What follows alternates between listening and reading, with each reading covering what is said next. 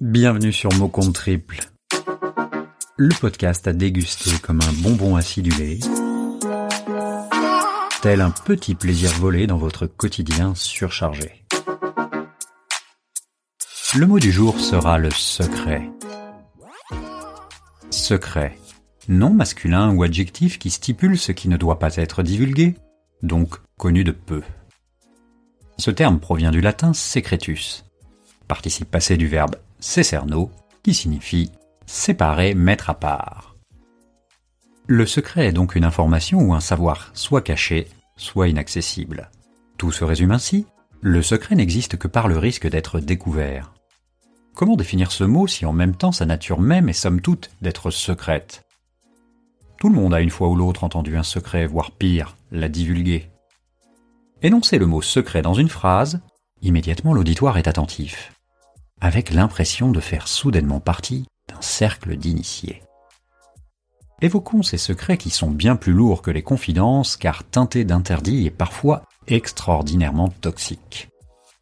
Il y a les secrets terribles, ceux de famille qui au fil des ans détruisent les liens de celles-ci en rongeant les tissus des cœurs.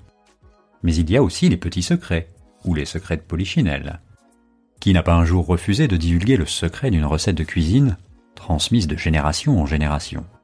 Vous savez, ce petit plus qui rend le fameux fondant au chocolat de mamie irremplaçable. Même pas et surtout pas par Picard. Ça vous plaît? Oh. C'est moi qui l'ai fait Il y a également les secrets de beauté transmis de mère en fille afin d'avoir les plus beaux cheveux ou une peau lumineuse.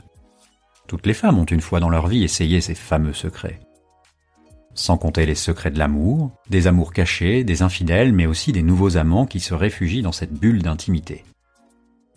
Tout étant exposé, instagrammé, photographié, jugé, jaugé dans l'instant, le secret au XXIe siècle, à l'ère des réseaux sociaux, de l'info non-stop, a-t-il encore une possibilité d'exister?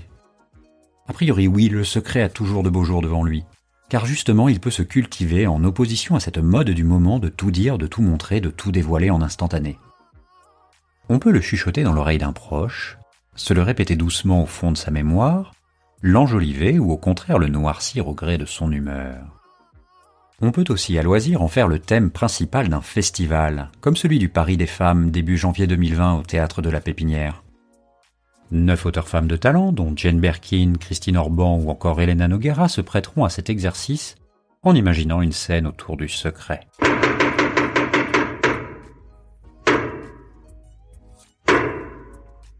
Mais chut, plus un mot.